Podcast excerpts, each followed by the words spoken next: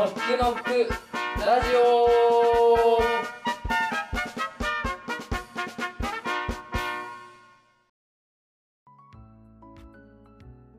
ノックノックラジオ第37回。パーソナリティのノックノックの水野です。同じくパーソナリティの角野です。角野さん今週もよろしくお願いします。よろしくお願いします。いやー水野さん先週はちょっと欠席してしまってすいませんでした。あそうでしたね。先週は何でしたっけ？えっとある戦いに行ってたんですよね。ちょっと富山県がまあ富山県 県の地域活性みたいなことがテーマの、まうん。あアイデアソン、アイデアを出すイベントに出てましたね。大事なラジオを休んでですね。そうなんです。それはもう絶対優勝して帰ってくるだろうとこのラジオでも伝えてあったんですけど、はい。あのどうだったんですか？残念ながらちょっと優勝ではなく準優勝でもなく、うん。まあ3位以下はもうどれがどれか分かんないみたいな。そこのうぞうむぞうになっちゃったんですか？うぞうむぞうですね。うぞうむぞうになりました。私はもえじゃあ富山は？行け？ういけません。あの行けませんか？まあ行けま行けます。あ行く行く行くとしたらあの自費で行くっていう。それは誰でも行けるやつね、うん。そう行く、うん。ただですねあのーうん。私の、まあ、うん。最終的にチーム5人ぐらいいて、オンラインで富山の人と、あの東京にいる人とこう話してアイデアイデアを出して、で最終的に角野さんプレゼンしてくださいってなったんですよ。突そう。然？そしたららプレゼンはめちゃくちゃ良くて終わった後から終わった後あの他のチームの人からもいやいやもう最高のプレゼンでしたと。一番僕的には一番良かったですみたいな人にことを何何人かに言われたんですけど、うん。まあ、審査員には刺さってなかったみたいですね。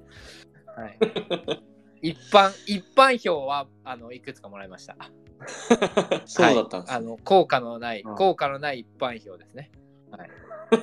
一票に入らないんですもんねそれは。一般票、入んないけど、まあ、その人たちの心は動かしたっていう、はい、そういう感ああお疲れ様でした、まあまあね今あれですもんね。行く富山に行くっていうことでもないですからね。そう、まあ、富山に行けばね、また何かあの新たなネタというかね、あったかなとはも思ったんですけど、まあまあ、これは縁がなかったということで。はい。うんうん。そうです。今は三重県ですからね。まずは。そう、三重県といえば、あの先週、水野さんが、まあ、一人語りで、うん。まあ、ちょっと大丈夫かなと思ってたんですけど、本当ですよ。心細いですよ。誰も 誰もいないからさ。うん。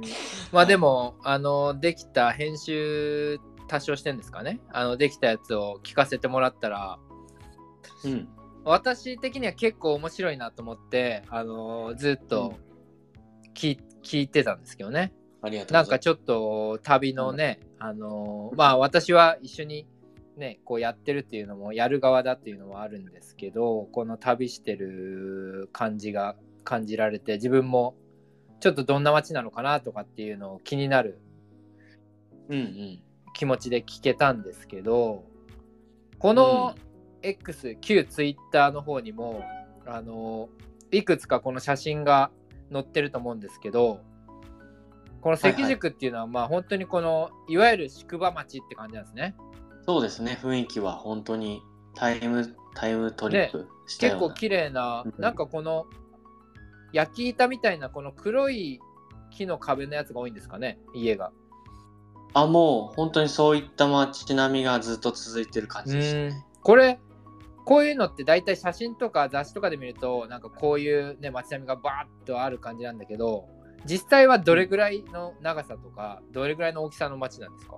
西の追い分け端っこですね。東の追い分けで 1.8km あそんなにあるんですか？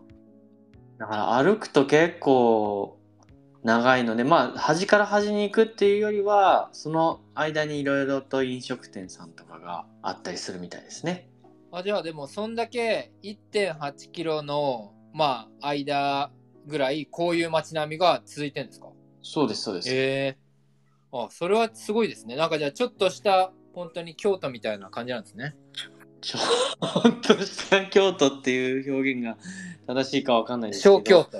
まあ小本当に当時の当時の街並みが今も残っているまあ変わらずに残っているっていうところですね、えーじゃあなんかあれなんですね。あの、ちょっとそこだけ日光江戸村になってるみたいなことじゃないんですね。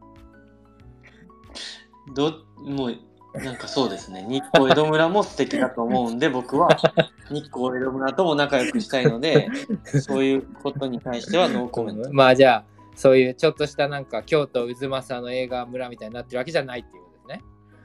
いやもう渦政の仕事もあるかもしれないし 渦政好きだし、渦政好きなの？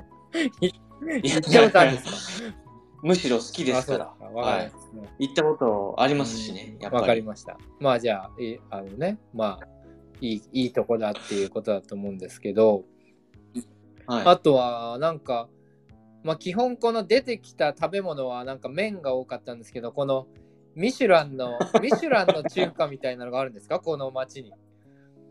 あの関宿の中ではなくて関宿ってえっと今亀山市なんですよねはいはい。でその亀山市の市内にの本当に住宅街のところに突如現れるお店にミシュランが認めたね担々麺。を出す店があるといううんいや、これはね、車で車で20分ぐらいですかね結構、結構ありますね。じゃあ、じゃあもう、この街並みとはもうあんま関係ないとこですね。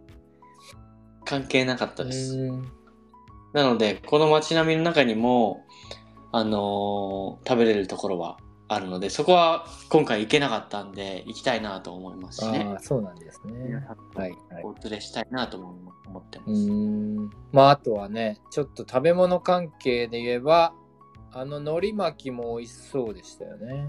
あそれはねあの関宿のエリアエリアのあたりで鈴鹿亭えっと鈴鹿亭さんうん鈴鹿亭さんっていうんですけど写真で今日もちょっと同じものかもしれないけどアップしておきましょうかこちらにコメントにこれでも、本当にうん、かんぴょうときゅうりと卵しか入ってないんですか、これ。まあちょっと言い方がね あんまり良くないですけどね。いやいやいや、そう。違うんですよ。素材を違うんです。うん。はい。このかんぴょうときゅうりと卵しか入ってないのにうまいっていうのは相当なことなんですよ。本当に表現が何とも言えないですけどそうですね。いやいや、これは、これどんな味だったんですか？いやいや本当にうまいですよ普通、これをね特にあしかもこの1本丸々が500円なんです。ようん。はいはいはい。結構食べ応えがあってそれを本当になんだろう一仕事終えた後にみんなでお吸い物と一緒に食べたんでとにかくね、めちゃくちゃ美味しかった。えー、しちょっとねも持って帰るとか電車乗りながら帰る時とかもいいと思いますし。うん。なんか、ね、駅にある前、はい。前奏みたいな食事ですね。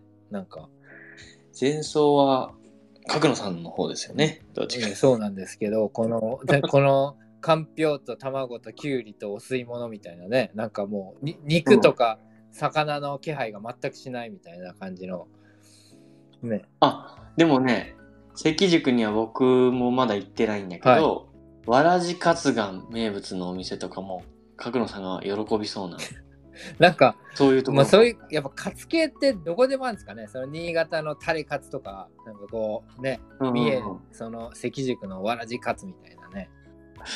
まあ、関宿名物っていうそのお店の名物みたいですよああ、そうなんですね。そうですね。うん。まあでもねお隣の伊賀の伊賀牛とかさお肉とかもねありますから。そうなんですね。あとは甘味。やっぱり三重はお茶どころだったりもするので。ああ、なんか、先週そうそう白玉はいはい。とかね。あとは関の音っていうこれもあのこしあんを牛皮で包んだようなあのお菓子とか。その白玉はちょっとあの音声でも言ってましたけど、いいわゆる本当の白玉なんですか？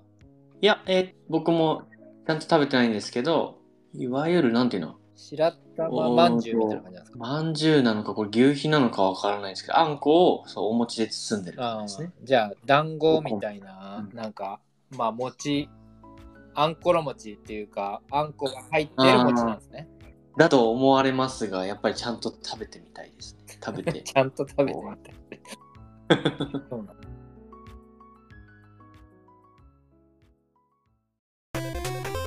ノックノックまあ今ね食べ物のことばっか言ってましたけどなんか他のお店だったり道具屋さんとかなんか人がこんな人がいるんですよとかなんかあるんですか？このそもそもこの城下町の街並みのところに人は歩いてるんですか？いや、それ、それね、それこそ、今ちょっとこのスペースに、スペースというか X にあげますけど、角野さんもね、聞いてくれてたと思うんだけど、こんな感じだったんですよ。行って、ん終日、今ちょっと時間がかかっちゃいそうですね。まあ、とにかく、いわゆるゲリラ豪雨だったんですよ。うんはいはいそれまあ、は、着いた途端はね、結構病んでる時だったんですけど、平日うん平日じゃない、日曜日か。日曜日、月曜日で行ったんですけど、ちょっと人はね、ほぼ、ほぼ出あああんまいなかったですね。うーんなんで神社とか、もううん関神社とかですね、結構風情がある感じの場所とかも、ちょっと訪ねてみようと思ったんですけど、そもそも雨で、ほぼほぼ関宿散策自体はできていなくって、いやなんかねこういう場所で人があんまいないっていうのが、うん、あある意味今ちょっと価値かなとも思ってるんですよね。あー、確かにね。うん、やっぱり今そのオーバーツーリズムという問題もね言われてますけど、うん。インバウンドの方とかもう京都のね清水寺にあのお昼に行ったらもうもうもうお祭り騒ぎですよ。もうこ前こは進めないみたいにね。そう、うんここはディディズニーランドかみたいな感じにうん。やっぱなってんですよね。うんうんうん、ディズニーランドか渦政の映画村かみたいな感じになってる。うん。また出てきた渦政。そうだからやっぱそうじゃなくてにあの彼らはやっぱその日本の情緒を感じたいんですよね。うんうんう。うんん、だからそういう意味ではねちょっと足を伸ばしてこの関宿に来てこの誰もいないあの、ま、街並みをこう歩けば、表現下手だな。うんうん、あのとてもあいいですね風情があってそこで白玉食べてね、うんうんなんかでもちょっと足を伸ばせばミシュランの担々麺がありとかね。それは、うん。もう十分な、あのーコンテンツかなとかって思いますよね。うん、うん。確かに僕の生ま育生まれも育ちも埼玉なんですけど、うん。川越が小江戸とかって言ってやっぱり風情ある街並みではあるんですけどちょっと前に行った時はもう人人人で空前のレトロブームとそれこそインバウンドの方たちみたいな。もうもうなんかすごかったです。昔学生の時とかに行った 小江戸 とは違うもうなんか熱気と人とに酔って帰ってきたみたいな感じだったんで角野さん言うように本当に何て言うんですかね。風情があるけれどもまだその人がたくさんいるわけではない。結構穴場スポットかもしれないですね。うん。京都とか関西圏からすごいアクセスしやすいらしいんですよ車とかだと特に。うん。なので本当にまあねそのエリアの方々からすると知ってるよとか行ったことあるよっていうことかもしれませんが。うん。うん。でこれ、えー、と結局雨がすごかったっていう情報しか入ってないんですけど はい茶畑には一応行けたんですね。そう。合間合間で行けてうん。なんとか。ただその間も途中ですごい降ってきちゃったりしてですね。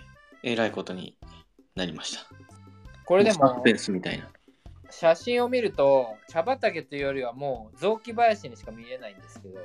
そうですそうです。そういう場所でしたね。僕しかもね普通の茶畑も目の前にあるんですよ。うん。でもそれは今回あの出会わせていただいた方とは別の人の 畑らしくってはいはい。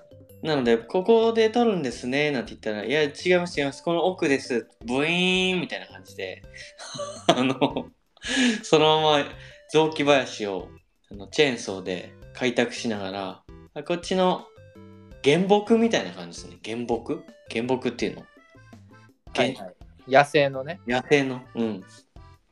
じゃあもう結構伸びきってる木みたいな感じなんですか？完全に僕のあの身長より上まで生えちゃってる部分もあったけどまあ収穫用にある程度その高さを調節され調整されてるものもあってそういうのはそうですね。それでもやっぱ普通のお茶畑の倍ぐらいの高さじゃないですかねそんな感じのね、木だったら結構収穫しづらいんじゃないですか？収穫ですか？めっちゃしづらかったです。めっちゃ汗だくになりましたね。え、あ、取ったんですか？取りました取りました一緒に。皆さん、えー手で？手摘み、そうですそうです、えー。あれちゃんと聞いてます？僕の話先週の。いや、なんとなく、なんとなくで聞いてたんで。うん手摘みで、じゃあ手摘みで水野さんは何枚ぐらい取ったんですか何枚？何枚？何枚わかんないですけど2時間かけてビニール袋1杯分ぐらいかな。あーじゃあそんな大して取ってないですね。取ってないっていうかあれなんですよ。と取りづらいでしょまず。うん。取るのが大変でしょ、しかもやっぱりせすっごく整備されてるんじゃないんでうん。取れる量も少ないんですよね、うん。うん、ずっとこう取り続けるっていうよりは探して取って探して取ってなんでめちゃくちゃ貴重というか。なんか、柔らかい葉っぱを取るんですか？比較的。基本的にはあの一番上の芽とその下にある2つの葉っぱ？一心二葉って言ってましたけどそれをとそれしか取らないんであの硬い葉っぱ？下にある硬い葉っぱは全く取らないっていう。上摘みみたいな。本当に一番若い芽と葉っぱだけ。で、それを、あのー、2時間、誰とも喋らずに黙々とやるんですか？いやさすがにそれは苦行なんで 結構10人の人たちとそれぞれ話ししながらその始めましてなんてそのいうのが10人の人たちは何なんですか？どういう人なんですか？なんかみ三重中から三重県中から集まったボランティアの方みたいですよ。その人たちとはどんな話をしたんですか？いや正直僕がうん。異質というか結構皆さんは毎年来られてる方でああ、仲いいんですね。仲いい感じの中に僕がノックノックした感じになってるんでうん。どんなことされてんですか？みたいな話でノックノックの話をしたりあ逆にあの普段どんなことをされてんですか？って言ったら結構工場で働いてる方もいればあのね普通にあのパティシエ？パティシエっていうんですか？ああ、のはいはい。名古屋の方だったかな？でされてる方もいればちょっと先週も話したんですけどあのポッドキャストを4つぐらいやってるよみたいな人とかうん。うんとにかくまあいろんなタイプの人もいたしその今回出会わせていただいたジコンカさんのスタッフの方もいいたし、へえ。うん、じゃあ結構そのジコンカさんのファンなんですかね。まあそうみたいですね。でもね、わざわざうん、来てくれるようなことっていうのはね、そうそうないですからね。そうですね。そこに行ってまあなんかきっかけもなんだろう。もともとジコンカさんのある建物の近くに住んでいたからとかあとちょっとその藍染めの体験とかもさされてるんですけどそれに参加した時に興味を持って今度収穫の時に手伝いに行っていいですかって言った人もいたみたいですし結構そうですね一回来て出会って僕もそうだったんですけどそこに対してこうオープンにウェルカムに対応してくださって僕らもなんか自由に参加させてもらうみたいなそんな縁がつながってるみたいですね。じゃあそのちょっと自婚家の方たちになんか秘密がありそうですね。まあそうですね僕も最初ねお店でお話し始めたら2時間半ぐらい話してたまし話してましたからね日が暮れてましたからね関宿歩い歩いてないですからねほとんど 関宿行ったのにそこに引きこもっちゃったんですね。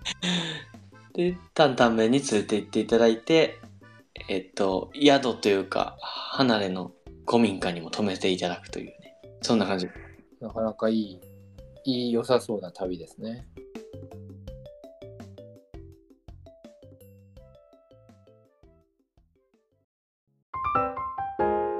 ノックノック実はこの1週間でいろいろと あの今回の秋企画を詰めましてですねはい。はい。改めまして皆さんに、えー発表させていただくとこの三重県関宿の企画いよいよスタートできればなと思っています。おちゃんと形になったんですね。